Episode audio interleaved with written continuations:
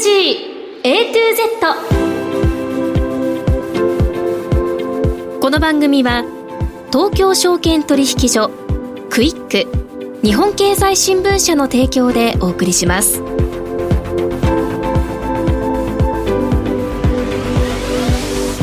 皆さんこんにちは滝口ゆり奈です。12月12日月曜日のお昼皆さんいかがお過ごしでしょうか？この番組は ESG A to Z というタイトル通り近年世界規模で関心が高まっている ESG を A から Z までつまり入門編から応用編まで全てお伝えする番組です。ESG とは E Environment 環境 S Social 社会 G Governance 企業統治この3つの頭文字を取った略語で企業が持続的な成長を目指すために必要とされている課題です。本日のメニュー紹介です。最初のコーナーは ESG 投資のツボ。毎週週替わりで ESG 投資に関する情報をさまざまな角度からお届けします。今日は月1レギュラー大和証券チーフ ESG ストラテジスト山田由紀乃さんです。COP27 のポイントと課題を伺います。もう一つのコーナーはピックアップ ESG ここでは ESG に積極的な企業の取り組みをご紹介します。今日は先週に引き続き日本マクドナルドコミュニケーション &CR 本部サステナビリティ &ESG 部岩井正人さんにお話を伺います。さあそれでは皆さん12時30分までの短いお時間ではございますが最後までお付き合いください。人生100年時代と言われる中資産形成に関する議論や SDGs、ESG 投資の意識の高まりなど金融リテラシーへの社会的な関心がかつてないほど高まっています。東京証券取引所大阪取引所では金融経済教育の新ブランド JPX マネブラボを新設。幅広い世代に総合的な金融経済教育を展開しています。詳細は JPX マネブラボで検索。銘柄選別ってどうやったらいい？来週の相場のポイントは？株式投資に役立つ情報ツールならクイックマネーワールド。マーケットのプロが予想したデータで銘柄探しもできる。プロがチェックする情報も見られる。オンラインセミナーも毎月開催中。マネーはで検索して会員登録しよう。ESG 投資のツボ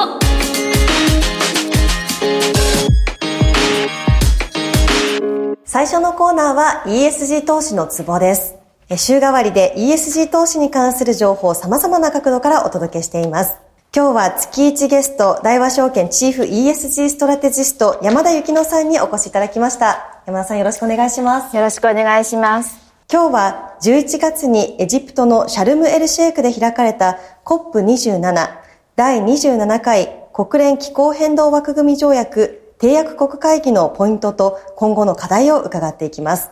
今回の COP27 では気象災害で損失と被害を受けた途上国を支援する基金の創設が決まりましたが、背景を含めてお話詳しく伺えますでしょうか？はい。今回11月に開催された COP の27では、気候変動対策を3本の柱が構成しているんですが、そのうちの一つの損失と損害といったロスダメージについて大きな進展を得たということが、まあ大きな成果になっています。で、あの3本柱というのは、まあ一つ目は緩和ですね。緩和というのは温室効果ガスの排出を抑えて気候変動の影響を小さくするるといったことで、まだ起きてないことを、まあ、抑制していくといったことです。で、二つ目の柱の適応に関しては、す、で、に起きてしまった気温の上昇に伴って起きる災害、まあ、これを、ね、備えるということになってます。そして、その損失と損害というのは、気候変動の影響で発生した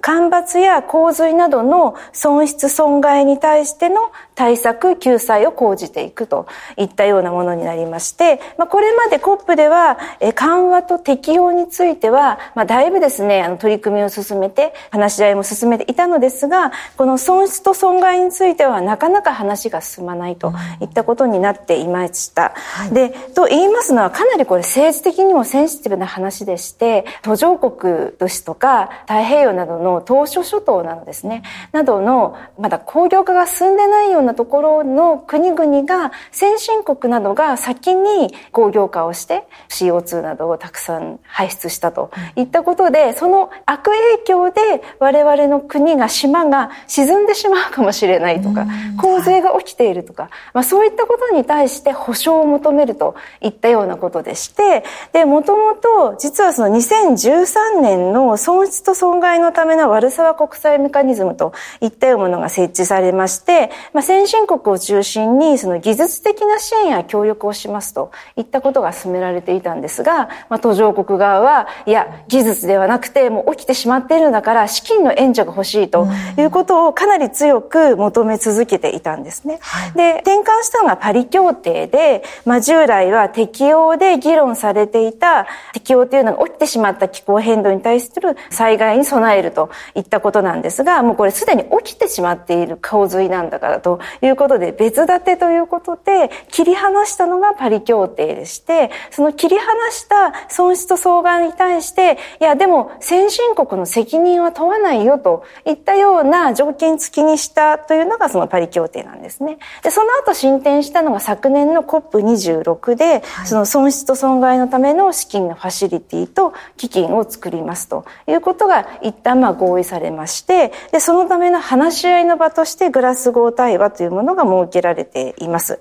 で、もともと2024年までに何らかの結論を出すことであったんですが、まあ、今回ですね、前倒しで新しいその正式な議論として入ってきたということなんですが、やはりですね、ここでも対峙が起きていまして、で、途上国は、あの、早く保証欲しいんですが、先進国はこのグラスゴー対話があるので、まあ、ここで話し合えばいいのではないかと、その既存の枠組みを使おうという主張をしたんですが、新興国、まあ、途上国などは、いやいや、もっと現実的な、あの、資金を出すような仕組みが欲しいということで、まあ、できたのが、まあ、今回の合意といったようなことにはなっています。はい、基金の基本的な枠組みを詰める委員会を12月に発足させるそうですけれども、今後の検討課題というのはどういったところになるんですか？この基金の検討の場所というのが、その移行委員会ですね、トランジッションコミッティというものを設立して、で、来年の COP の28で、まあ、何らかの決定をしようということで、まあ、1年間かけて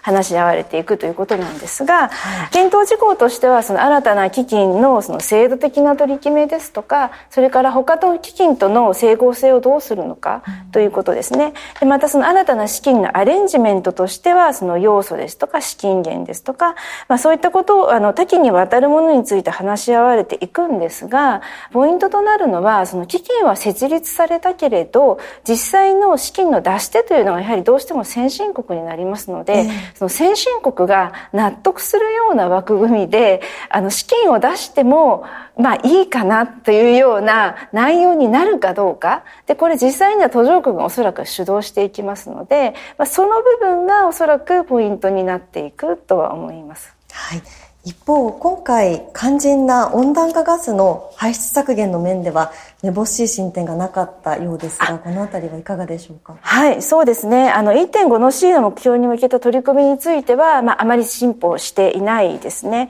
で、ただまあ、11月16日に G20 の首脳宣言で、1.5度 C 目標に向けた、まあ、努力をしていくと。いった決意声明は出されていますので、1.5度 C には向かっていくと思います。あの、もともとパリ協定では産業革命前からの気温上昇を2.0度に抑えるということを昨年1.5度にしないと気候変動の悪影響を抑えきれないということで1.5度 C にしたんですが、はい、具体的にじゃあどうやってそこに到達するのかといったことまでが取り決められていないと。いったことで、1.5度 C やはりあのなんとか達成していこうという決意表明が G20 の首脳会議で出されたということは、まあ、一定のですね、成果とは言えると思います。はい、で、ただ、やはり、その、かなり関係者の方が、気負っていたのに難しかったというのが、その、なんでしょうね、COP27 のその全体え、決定というものが出されるんですが、その中で事前に、ま、表明されていたものと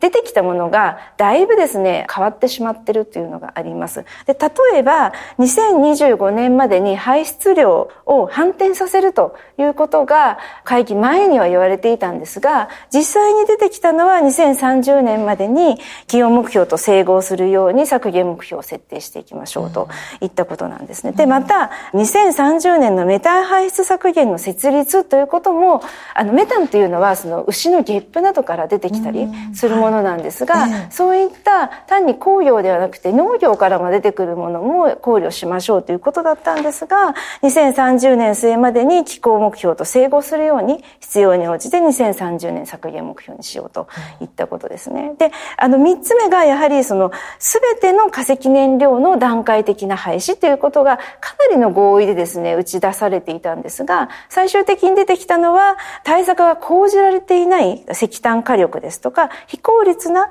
化石燃料補助金というようなものは段階的に廃止しようということなのでだいぶ弱まってしまっているということでやはりまあ来年ですねここどう実効性上げていくかということにはなってくると思います。そして IEA 国際エネルギー機関が発表した世界エネルギー見通しありますがこちらでは世界のクリーンエネルギーの投資これの必要性はどの程度見積もっているんでしょうか？特にその昨年一昨年から、まあ、昨年の合意なども含めてかなり先進国を中心にクリーンエネルギーの投資というのが増えているんですね。この IEA の報告書の中ではやはり新興国を中心にクリーンエネルギー投資が足りないのであのもっとその先進国だけでなくて新興国もクリーンエネルギー投資をしましょうと、そういったような内容が出ています。で、実際には昨年のエネルギー投資がですね、今年ですね、で前年比8%増の2兆4000億ドルだったんですが、クリーンエネルギーだけでは10%増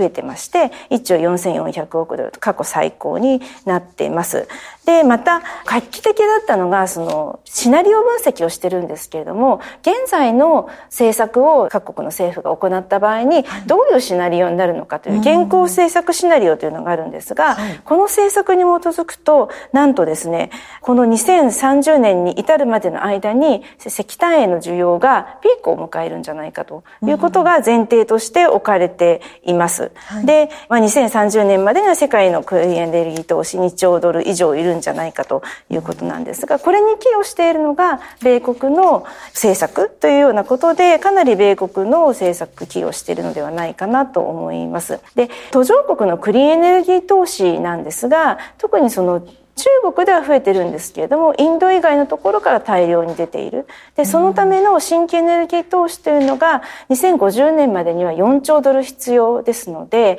足元のエネルギー投資に比べると2.8倍といった形ですのでかなりですねこのクリーンエネルギー関連は新興国中心ではあるんですけれども需要としては高まってくるんじゃないかと思います。はいそして日本に目を向けてみたいんですが COP27 で日本はどのようなイニシアチブを示したのかというところいかがでしょうか？COP27 関連であの4つほど注目してます。一つは非常に大きいんですが日本がですねあのイニシアチブを取って6条実施パートナーシップというものを打ち上げています、はい、でこれですね世界で67カ国機関が参加を表明といったものなんですが、まあ、どういうものかというとその排出量取引に参加するために、まあ、各国が整備すべきシステムや人材開発などを支援しますといったものになります。二つ目が、えっと、日本政府の気候変動悪影響に伴うロスダメージの支援といったようなものでして、まあ、全体的な支援策ですとか、4点ほどのものが入ってきています。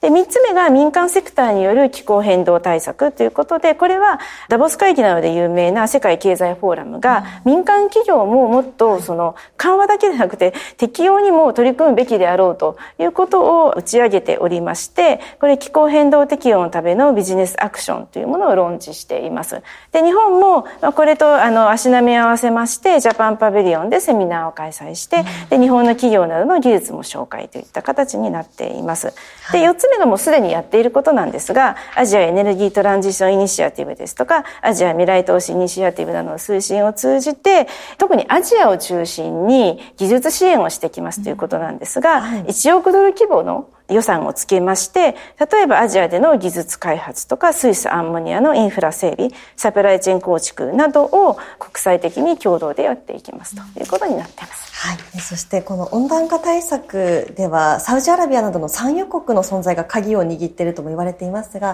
来年の COP28 は UAE アラブ首長国連邦での開催予定ということで、この COP28 に向けてのポイント、どうご覧になってますか？そうですね。あの、先ほどお伝えしたその3本柱のうちの、はい、まあ一つのですね、適用に関しましては、えー、世界全体でその適用目標の設定をこの COP28 で行っていくという、はい、その交渉が進められていくということですね。で、二つ目に、今回合意が出た損失と損害に関しては、基金の運用と先進国の資金の確保、先進国が納得できるような枠組みになるのかといったことになります。そして緩和に関しては、あの、だいぶ進められてはいるんですが、さらにその進展をすお倒しすべく、COP 交渉外でも何らかの取り組みが行われるかどうかということになると思います。で、さらにですね、来年の5月は、日本が G7 の議長国になっているということで、はい、各国首脳が日本に集まってくる。で、その中で、まあ、今回かなりその途上国の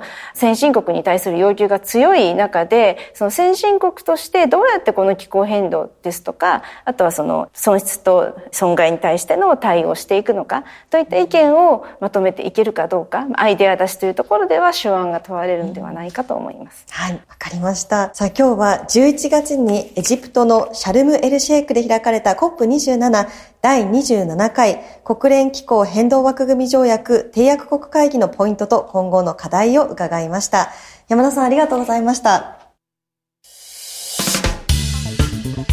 お聞きの放送はラジオ日経です。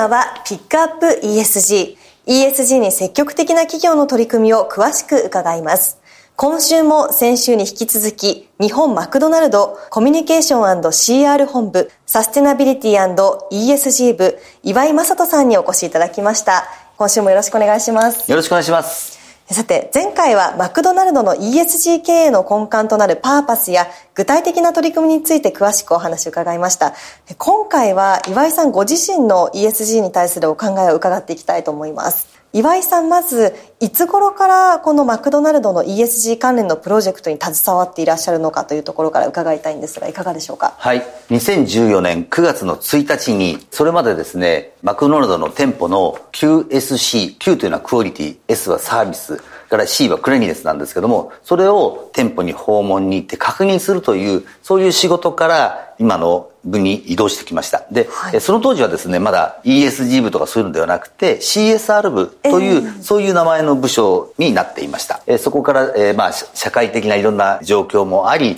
ESG とか SDGs とか、えー、そういったことも CSR 部が取り組むようになり、今年からですね、部の名称も変わったというふうにご理解いただければいいと思います。なるほど。最初の頃の取り組みというのは、まずどういったことをしてらっしゃったんでしょう？最初はですね、すごく難しい質問なんですけども、はい、まだ会社も周りの方も ESG とか SDGs とかをご理解していただいてないような、えー、そういう状況でした。2015年9月国連の持続可能なサミットで前回一致っていうんですか、150カ国以上の首脳が集まったところで SDGs が可決されて、そこから一気にまあいろんな動きが出てきたと思うんですね。ですから自分としてはそこからスタートし始めたっていうふうに思っています。はい。そしてその ESG の取り組みなんですが、これは義務というふうに捉えてしまうと負担に感じてしまうようなところもあると思うんですが、長く続けていくために何が大切だというふうに岩井さん考えていらっしゃいますか？あの、あんまり自分の会社と離れたことっていうんですか、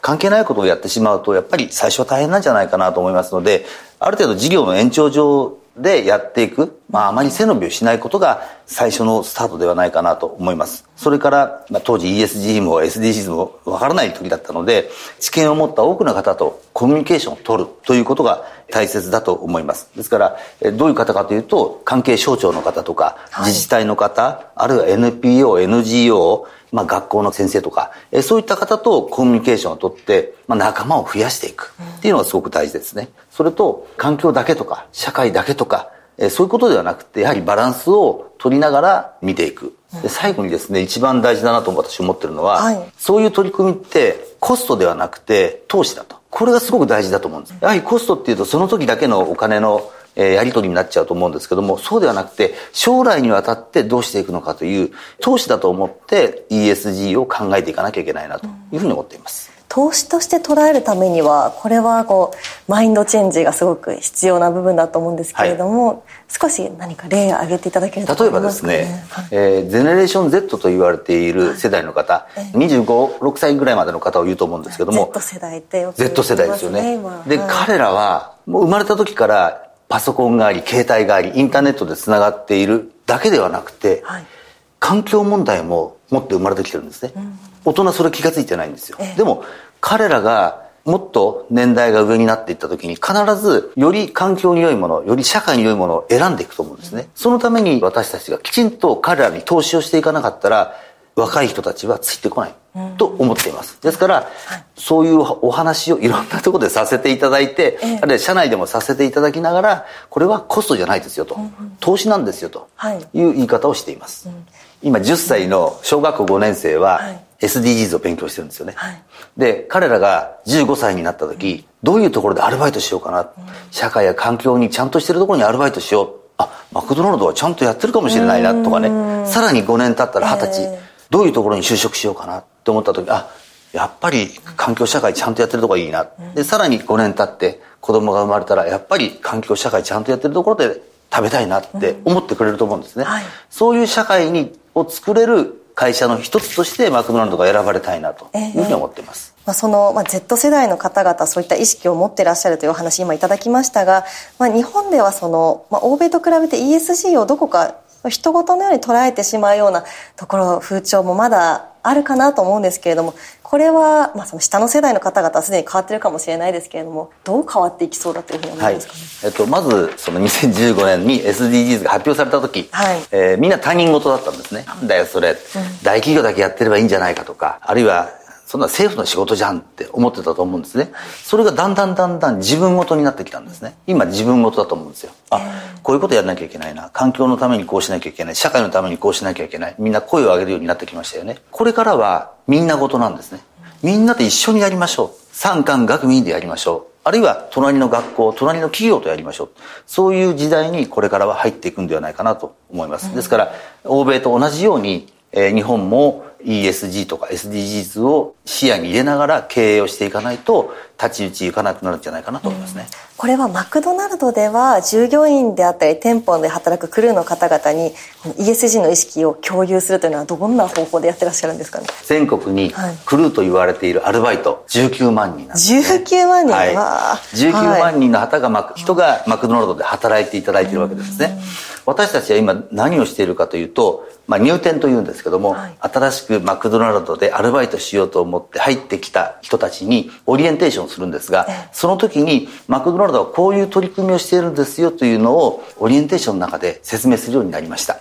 それから、えー、まあ、店長をはじめマネージャーと呼ばれている人たちの、えー、教育の場で、やはりあの環境教育をより強化するようにしました。はい、そして CSR レポートと呼ばれてたものも、えー、サステナビリティレポートに変え、えー、まあ CEO のメッセージとして ESG に向き合っていくという言葉ももらいました。はい、そして今年から始めたことでもう一つ面白いのは、オフィススタッフ向けに寺子屋マックという勉強会がですね、はい、1ヶ月に1回行っていて、ええ、200人ぐらいいるスタッフのうちの、まあ、半分ぐらいはそれに参加して聞いてくれてます。100人ぐらい聞いてくれてますね、はい、まあ、そういう取り組みをまあコツコツと まだしているという段階です。なるほど。岩井さんご自身のお話もぜひ伺いたいんですが ESG であったり SDGs を普段意識してなさっていることっていうのは何かありますか？あの個人として ESG と言われるとすごく難しくて何が難しいかというと、はい。俺のガバナンスってなんだろうって思っちゃうんです、ね、ESG の部分ですね。そうですそうです、はい、はい。えー、そうではなくて SDGs ということを考えると、すごく分かりやすい例で言うとペットボトルをマイボトルに変えたと。2019年1月2日忘れもしないです、えー、その日にマイボトルを買いました、えー、私は朝毎日水のペットボトルを飲み会社に行くとお茶のペットボトルを買っていました、はい、なんと1日200円ずつ使ってたんですね、年間で7万2000円貯まるんですね。ということは環境にいいことしてるんですそれからお金貯まるから経済にいいことしてるんですね。しかも貯まったお金嫁さんに内緒のお金なんです。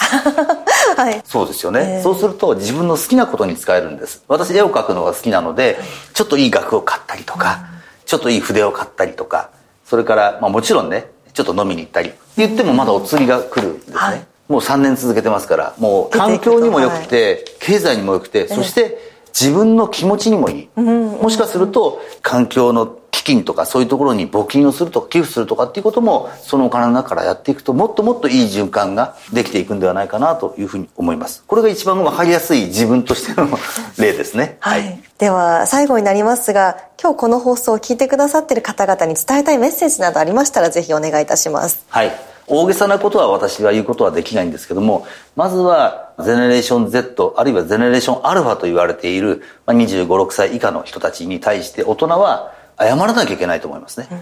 うん、こういう環境にしてしまった。こういう社会にしてしまった。まずこれは子供のと言われている世代の方々にごめんなさいって謝るしかないと思うんですよ。えー、でも、これからはそういった人たち、子供たちと一緒に大人の私たちも一緒になってこのまあ、美しい青い空、緑の森、青い海、これをですね、守っていきましょうと言って手を携えなければいけない、えそういう時代に入ってきている。他人事が自分事、そしてみんなごとにしていく、そういう時代に今入ってきているので、これを聞いていらっしゃる方々も何か一つ参加しようって思っていただけたら嬉しいなと思います。はい。さあ、ここまで2回にわたり日本マクドナルドの ESG の取り組みや担当者である岩井さんのお考え、詳しく伺ってまいりました。岩井さん、どうもありがとうございました。ありがとうございました。日経電子版はビジネスで使う。だからこそ、興味があるニュースだけに閉じたくない。世界や社会を広く見渡したい。検索で見つからない情報に出会いたい。そして、効率的に読みたい。日経電子版はビジネスパーソンが選ぶ成長につながるニュースメディアナンバーワン。ただいま、初回無料体験実施中。日経電子版をオフィスで使う。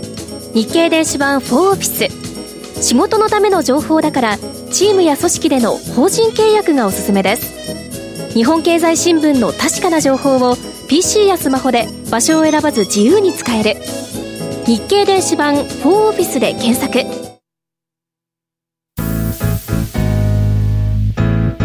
ESG A to Z この番組は東京証券取引所クイック日本経済新聞社の提供でお送りしました投資に関する最終決定はご自身の判断でなさいますようお願いします。ESG A to Z エンディングのお時間です。今日の前半は大和証券チーフ ESG ストラテジスト山田幸乃さんにお話を伺いました。そして後半では日本マクドナルドコミュニケーション &CR 本部サステナビリティ &ESG 部岩井正人さんに ESG の具体的な取り組みについて伺いました。今日の放送は皆さんの投資の参考になりましたでしょうか？ここまで滝口ゆりながお伝えしました。それでは皆さんありがとうございました。